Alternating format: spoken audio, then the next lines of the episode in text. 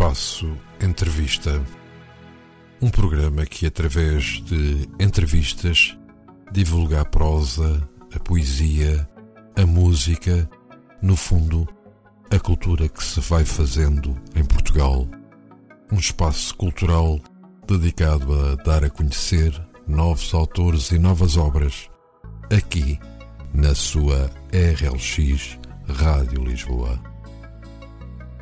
Então, muito bom dia e igualmente votos de um bom início de fim de semana.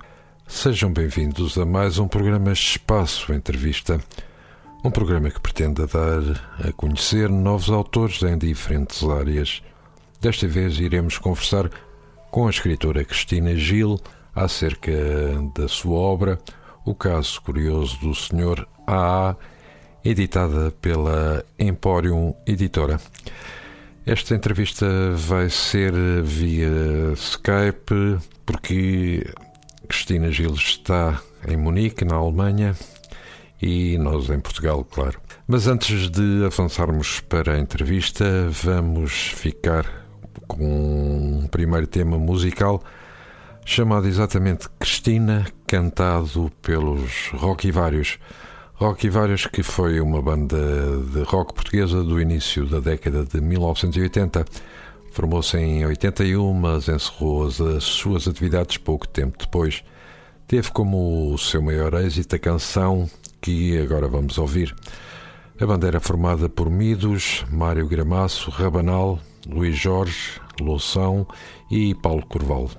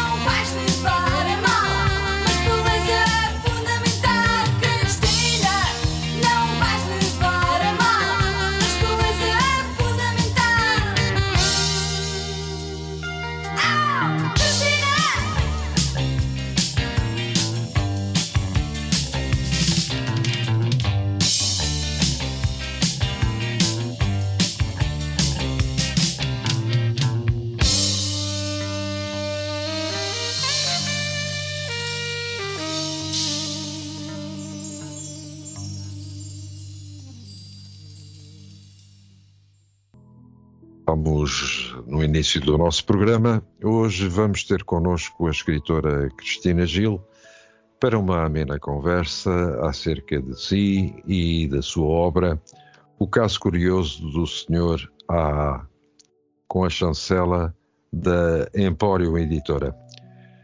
Desde já, muito obrigado, Cristina, por esta presença aos microfones da RLX Rádio Lisboa para conversarmos um pouco acerca de si e da sua obra.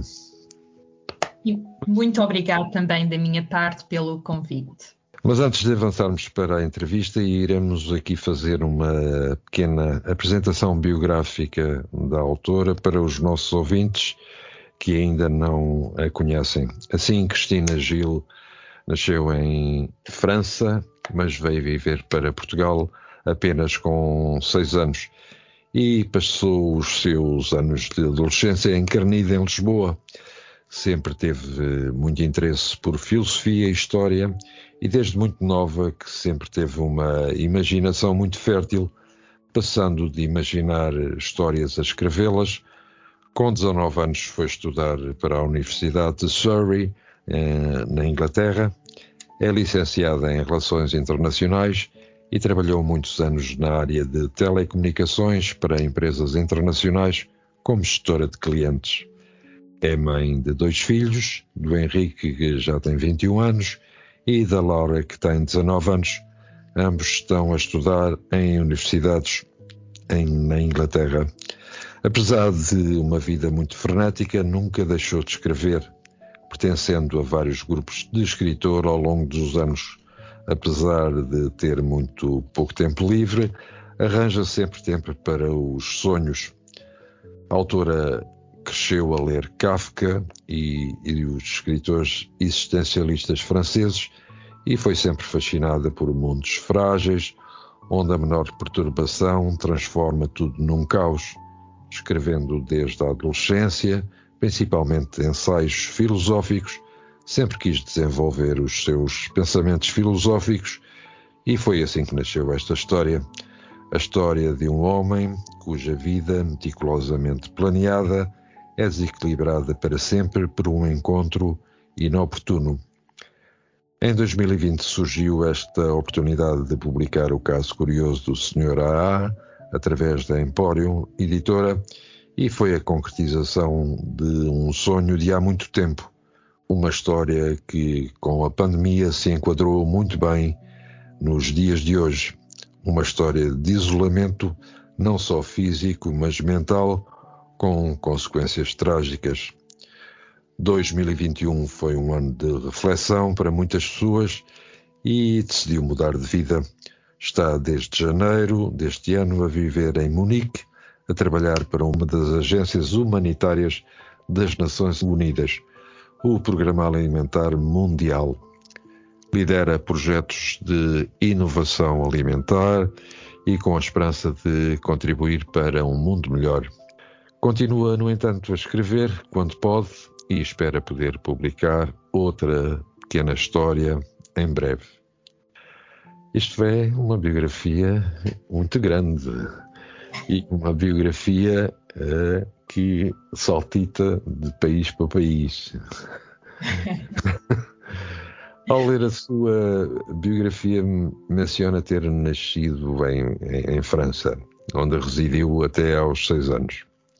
Em que cidade ou, ou, vila de França e se guarda algumas recordações desses primeiros tempos de infância?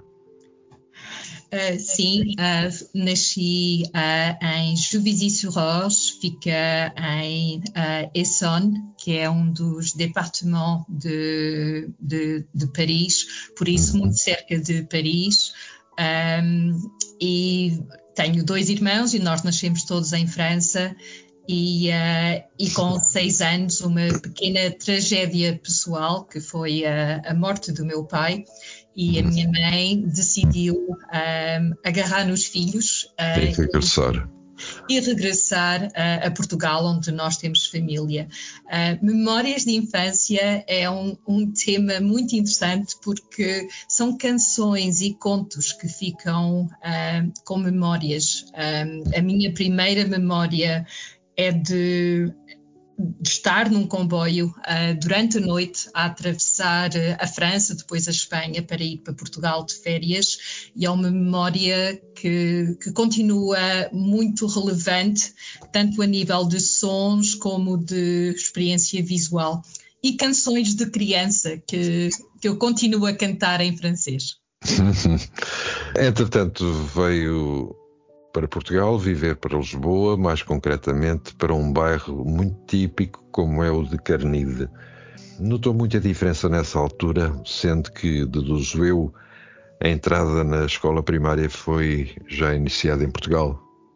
Eu lembro-me que não falava português uh, quando nós chegámos muito bem e foi uma, uma fase um bocado difícil um, e talvez uma fascinação que eu tenha com sons, porque era de tentar um, que as palavras e os sons, que houvesse alguma relação entre eles. Mas, claro, as crianças uh, aprendem muito uh, depressa e a integração foi, foi fácil. Um, eu tive a estudar, não vim diretamente para Lisboa, quando nós viemos de França, estive em Orem, perto de Orem. Ah, certo pequena, mesmo pequena aldeia, um, durante a escola primária, que foi uma infância muito, muito feliz, e, uh, e em Lisboa, um, nos meus anos de adolescência, até aos 19 anos. Uhum. Mantém ainda alguns contactos com, uh, portanto, colegas suas daquela época, daquela altura? De estar em Lisboa, sim, eu continuo muito, muito ligada uh, e, claro, eu vou a Lisboa muito frequentemente, não só tenho família, uh, mas é, para mim continua a ser onde me sinto em casa. Por isso, Lisboa, como diz que de país para país, e é um momento nós temos que, que ter um sítio em que chamamos a nossa a nossa casa, não é? Sim, sim. Espiritual e, e, mesmo não seja física. E para mim Lisboa continua a ser isso. Uhum. Gosta de ler, presumo.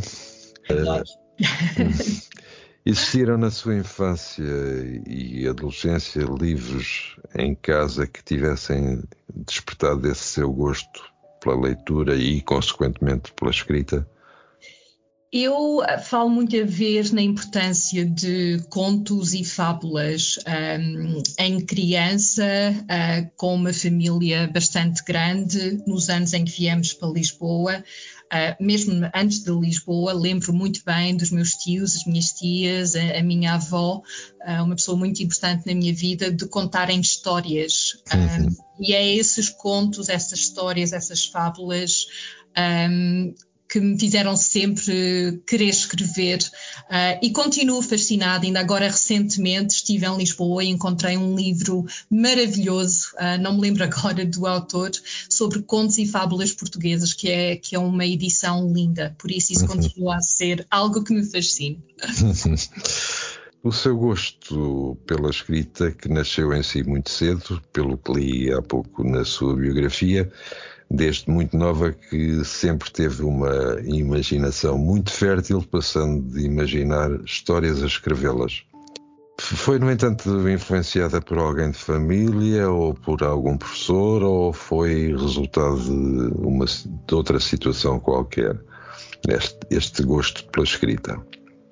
Eu diria que, como estava a dizer, dos contos e das fábulas uh, que vão passadas são as histórias que se contam à volta de uma lareira, uh, numa noite fria, que os avós, os tios, os primos contam de que se passa na aldeia e depois de quando ir para quando fui para Lisboa um, de começar a escrever as minhas próprias histórias uh, e mais uh, eu estudei no, no Dom Pedro V um, e tive vários professores, um professor de filosofia, uh, o José Heredes, que me influenciou uh, imensamente uh, a querer começar a ir um, um, bocadinho mais sobre histórias, sobre questões existencialistas, diremos assim.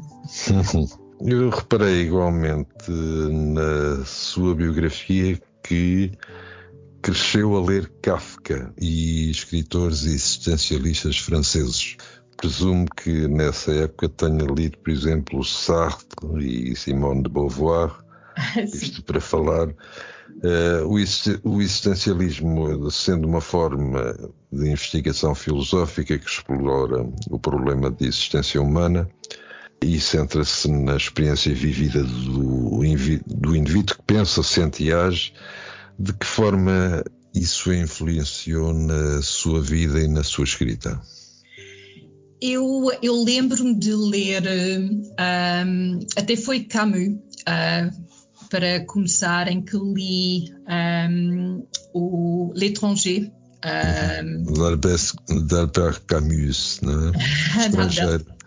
o estrangeiro, e que me tocou imenso a maneira de abordar a história, porque trata-se de uma história muito simples de um homem que a mãe morre, uh, que acaba por matar outra pessoa e o enredo é uma coisa muito simples, mas a profundidade e as questões de existência que ele está a ser acusado, não necessariamente, ou ser julgado, não necessariamente uh, por ter morto uma pessoa, mas de não ter chorado no funeral da mãe dele. Uhum. e é, são histórias assim, uh, Sartre são mais divaga divagações filosóficas, Uh, mas como eu sempre gostei muito de filosofia e estudei filosofia durante vários anos, até ao 12 ano, um, sempre quando escrevia alguma coisa era sempre sobre e este tema da luz e das sombras, da vida que nós temos e da imagem quase como que nos olhamos ao espelho ou das nossas sombras. E sempre escrevi e pensei sempre em tornar estes pensamentos em uma história, em algo que se pudesse, talvez as pessoas conseguissem ter alguma mais uma relação um bocadinho mais direta, que é como surgiu, claro, o caso curioso do Sr. A. Uhum. Entretanto, com 19 anos, foi estudar para a Universidade de Surrey, em Inglaterra, onde se formou em Relações Internacionais, certo? Exatamente, uhum. sim. Como é que foi viver e estudar aí e porquê é que resolveu escolher essa área de estudo? Um, eu sempre, se calhar, teria pensado em filosofia ou, ou história, mas eu pois, acho. É Exatamente. Mas lembro-me de uh, estar, lembro perfeitamente de estar a pensar uh, em, que, em que curso, tinha acabado o 12 ano e a pensar na minha, no meu futuro. E eu sempre fui muito interessada e muito virada para questões internacionais, talvez porque de sair de país para país. Uhum. Um, e os portugueses têm um bocado isso, acho eu. Acho que temos, estamos virados ao mar, temos uma grande tradição de, de exploradores, uhum. como nós sabemos. E surgiu a oportunidade de estudar para, para a Inglaterra. Um, e eu uh, tive um ano na Universidade de uh, Ciências Políticas em Lisboa, que na altura era na, na Rua da Junqueira, uhum. um, em que entrei em relações internacionais e, e, adorava mesmo o estudo e a compreensão não só histórica, mas um contexto mais geopolítico uh, também. Um, então, quando decidi estudar para a Inglaterra, uh, tentei encontrar um curso que fosse um, semelhante, foi, foi nesse interesse. Uhum. Eh, mas como é que, portanto, essa alteração de país, portanto, essa mudança de país, ir para a Inglaterra, eh, uma cultura algo diferente da nossa, não é? Eh, como é que se sentiu? Eh, teve rapidamente uma boa adaptação a viver, portanto, em Surrey, Inglaterra, ou, ou teve, portanto, alguma dificuldade no início? é sempre uh, muito difícil, porque não é só uma questão de, de língua, uh, como disse, uh, mas mesmo a língua, porque nós em Portugal, e os portugueses têm um nível de inglês muito bom, em, quando faço a comparação com outros países. mas é sobretudo porque nós temos professores, claro, portugueses a ensinar-nos inglês um, e realmente a adaptação, mais uma vez, entre as palavras e os sons foi extremamente difícil. Eu comecei logo aulas na universidade e no primeiro mês ou dois meses foi extremamente difícil a adaptação a, a todos os níveis, mas mas talvez este espírito de aventura, de, de querer sempre aprender, de, de me estar sempre a, a puxar para a frente. Um, e, e, daí a poucos meses, claro, comecei a, a interessar-me um pouco por tudo e a, a integrar-me. E o curso foi durante quatro anos. Foi um curso em que tive oportunidades não só de estudar um, em Espanha, mas também trabalhar em França. E foi uma, uma oportunidade muito, muito importante a nível de desenvolvimento, não só de estudar, mas também a nível pessoal. Portanto, muita gente que conheceu durante esse período, nessa fase da, da sua vida em que teve a estudar fora uh, de, de, Portugal. Sim, e uh, continuei a viver em Inglaterra durante muitos anos, por isso uh, até uh, acabei por viver mais anos em Inglaterra do que, claro, em França foram seis anos e em Portugal foram 13 anos, por isso vivi em, tive a viver em Inglaterra durante muitos anos, sim. no entretanto, em 2021 entra num período de reflexão, como diz, que a leva no início deste ano a mudar de vida e novamente de país. Fala-nos um pouco do que é trabalhar para uma agência humanitária como é o Programa Alimentar Mundial e as razões desta sua opção de vida.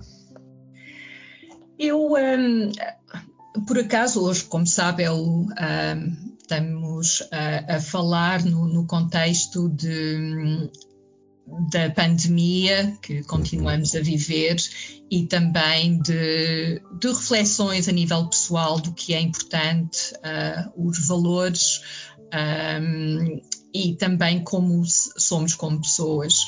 E eu, depois de trabalhar mais de 20 anos em empresas muito globais, uh, com, com experiências profissionais a todos os níveis, um, chega uma altura na vida em que, para mim, foi um período de reflexão em que queria uh, dar algo de volta, de fazer parte de uh, uma comunidade, de um projeto em que, em que sentisse realmente o valor do que estava a fazer, não a nível uh, monetário, financeiro, mas do impacto que tenho todos os dias quando acordo de manhã.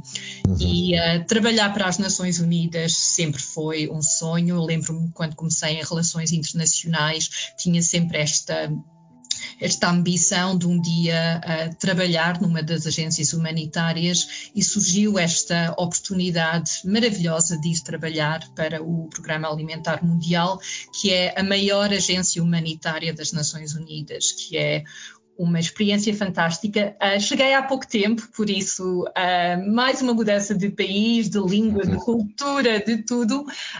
por isso, ainda é muito recente e custa mais quando os anos avançam, estas mudanças são um bocado mais difíceis.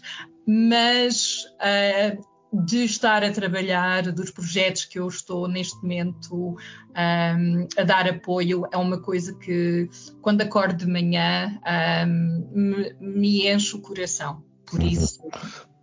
Tornou-se, por assim dizer, uma realização pessoal. Exatamente. Se, se pode dizer isso. Exatamente. E agora, antes de prosseguirmos com esta nossa entrevista, vamos fazer uma breve pausa musical com um tema escolhido pela nossa convidada, haja o que houver pelo grupo Madre Deus.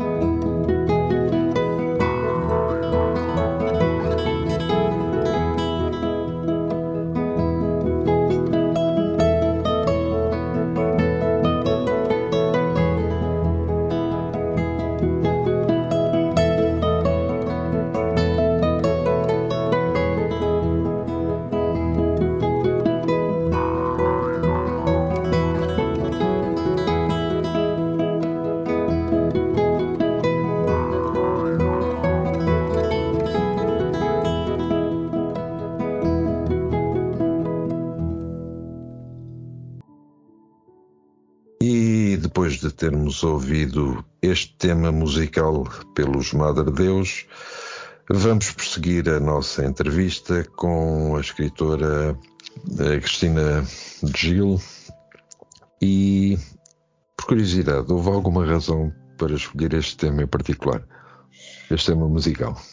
Eu lembro-me de ir ver os Madre Deus no Coliseu de Lisboa um, e de o meu coração quase parar com a, a voz da Teresa Salgueiro. Sim. um, é e esta. Inconcebível.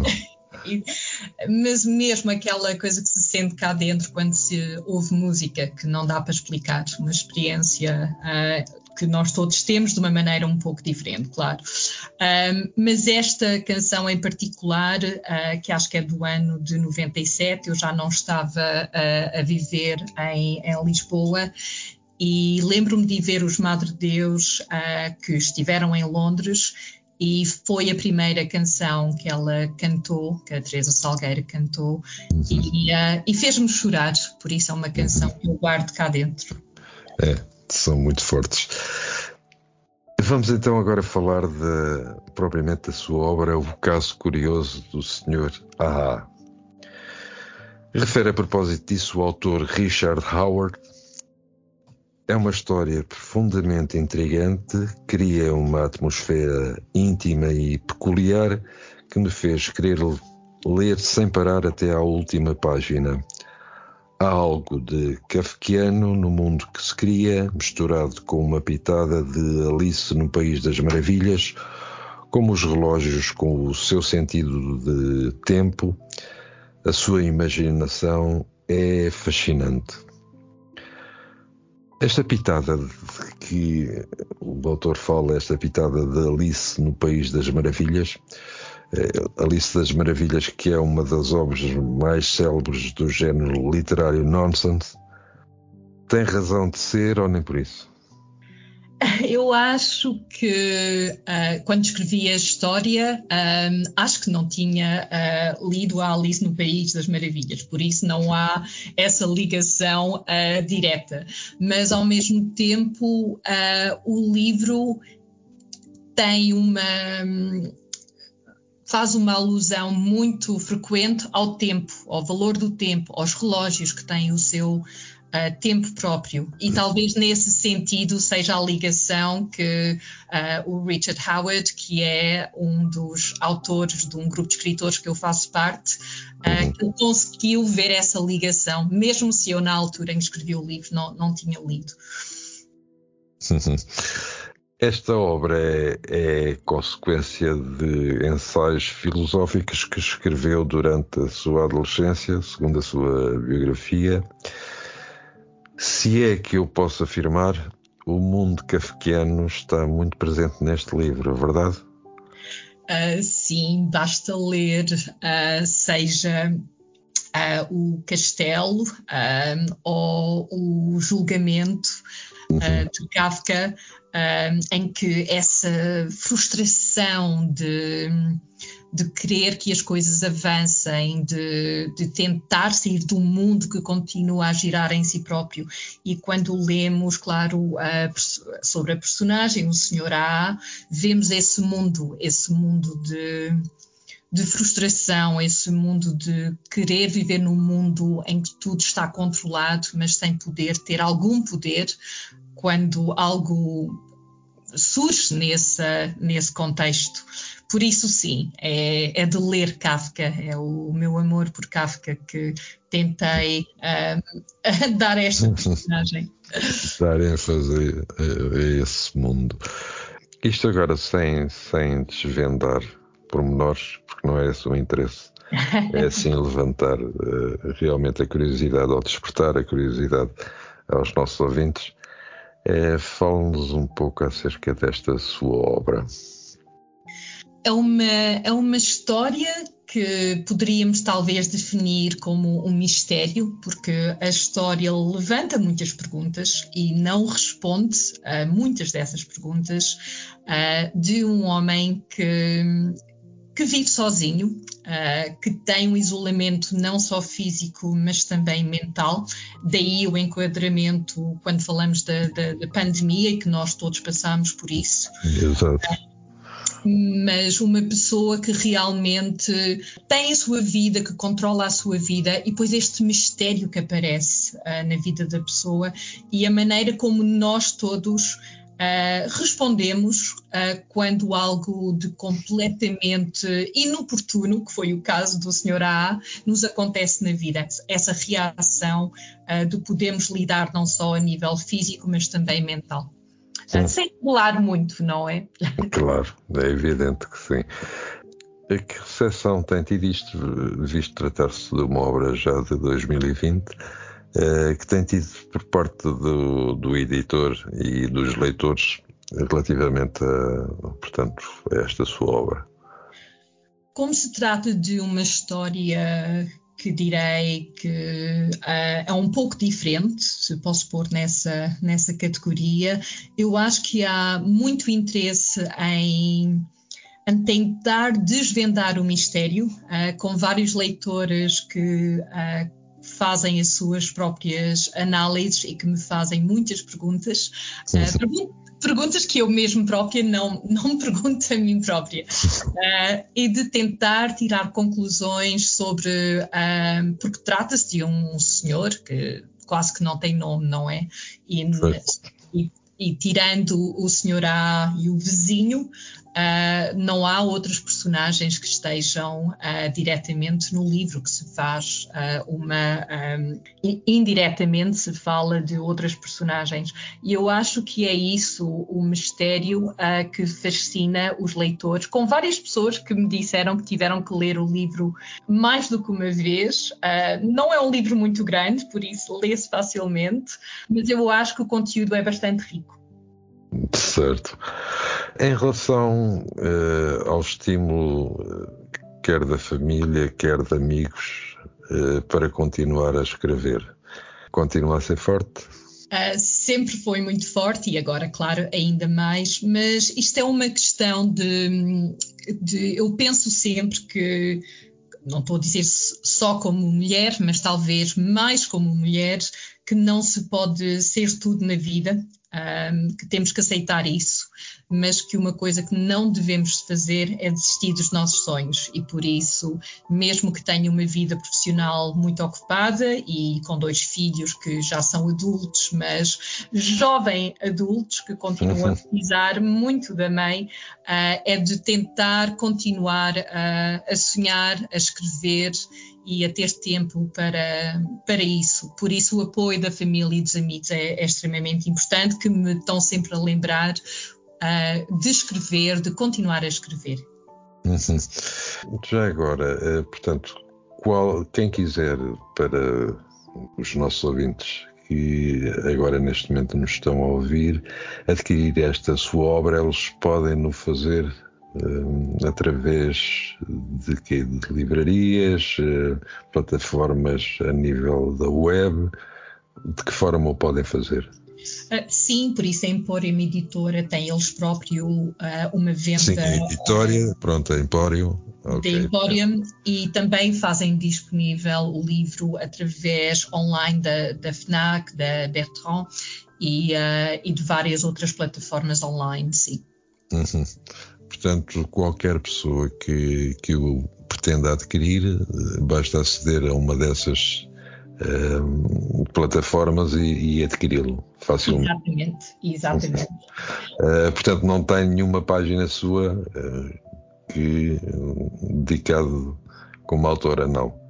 Uh, através da Emporium Editora, que está na, no Facebook deles, na, nas páginas deles, porque tentamos, claro, de fazer o mais fácil possível para as pessoas poderem encontrar os autores. Uhum. Já sei que há um projeto para uma nova obra e dentro disso eh, vai continuar a escrever dentro do mesmo género, se é que se pode dizer assim, ou vai enverdar por outro? um, eu, eu gosto sempre de histórias que tenham um mistério que não tem que ser necessariamente uh, um thriller ou, ou, desse género, mas que tenha algo de, da condição humana e de algo que seja inoportuno, inédito, que acontece na vida da pessoa, que então tem um mistério. Por isso, talvez seja um tema que uh, se veja uh, em outras histórias, mas, mas a próxima história será muito diferente. Por último, eu pretendia que deixasse uma, uma palavra sua para uh, os nossos ouvintes em relação à sugestão de leitura de, desta sua obra. Os microfones da RLX estão abertos para si agora para falar um pouco do que quiser acerca de, do apelo para lerem esta sua obra. Primeiro, muito, muito obrigada por, uh, pela entrevista, por me terem convidado pela Rádio uh, LX, Rádio Lisboa. Uh, agradeço muito esta oportunidade. estou a falar-vos hoje de Munique, uhum. numa, numa situação, num, num contexto em que estamos não só com a pandemia, mas também com a situação que temos no mundo neste momento, como nós sabemos, aqui muito perto. Muito perto. Muito perto, exato. Uh, e eu, eu sinto mesmo muito perto, e o meu apelo é, é de continuarem a ler, um, que é tão importante de continuar a dar apoio Uh, não só a escritores, mas também porque isto não alimenta só um, a alma, mas também uh, de continuar a imaginar, a contar histórias é uma coisa que é extremamente importante nos dias de hoje, neste contexto uh, da pandemia, mas também da, da situação que nós vemos uh, a nível um, que se passa este momento na, na, Europa. Por isso, em relação ao, ao caso curioso do Sr. A, uh, é uma história que eu acho que que não só uh, nos faz pensar na condição humana, um, no impacto do, do, a nível físico e mental, como uh, falei várias vezes, mas que também no, nos faz talvez querer ajudar uh, ou pensar de uma maneira diferente sobre as pessoas que nos rodeiam e de saber o que se passa no mundo interior deles e como nós podemos talvez ajudar ou dar apoio. E eu acho que era isso que eu gostaria de deixar hoje aqui, que cada escritor, cada autor, quando escreve, não está só a partilhar a sua uh, imaginação, mas também a dar algo uh, a cada leitor. E eu espero que seja isso. Exatamente. Cristina, nós uh, da parte da RLX agradecemos uh, imenso a sua presença. Gostamos muito de uh, a ter connosco e para conversarmos assim agradavelmente, sem grandes, por assim dizer, grandes entropias. e desejar-lhe todo o sucesso do mundo e que, quem sabe, possamos falar de novo muito em breve. Seria ótimo. Muito obrigada. Obrigado e até um dia destes. Tudo bom para si. Obrigada. E depois de termos estado à conversa com a escritora Cristina Gil, e antes de nos despedirmos, Vamos deixar-vos com mais um tema musical, desta vez na voz dos Vai com Dios, Don't Cry for Louis.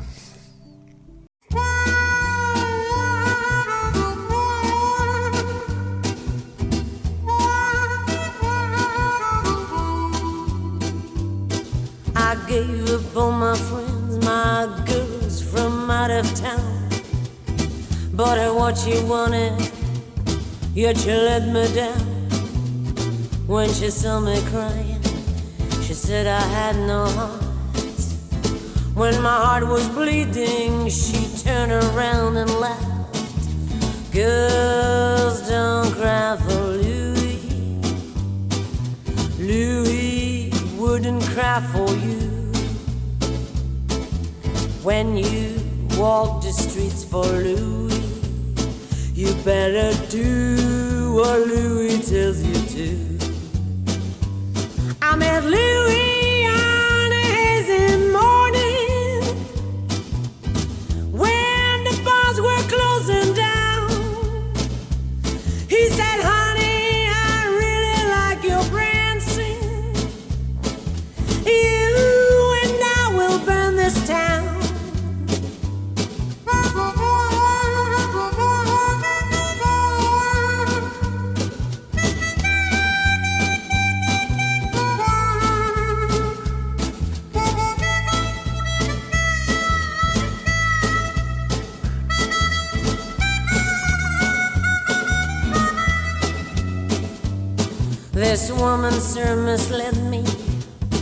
hurt me in my pride. Who are you to judge me? Who are you to take her side? She cheated on me, mister. Told me nothing but lies. I just had to teach her not to overstep the line. Girls, don't cry over Louis. He wouldn't waste a tear on you. When you walk the streets for Louis, you ain't walking down no avenue.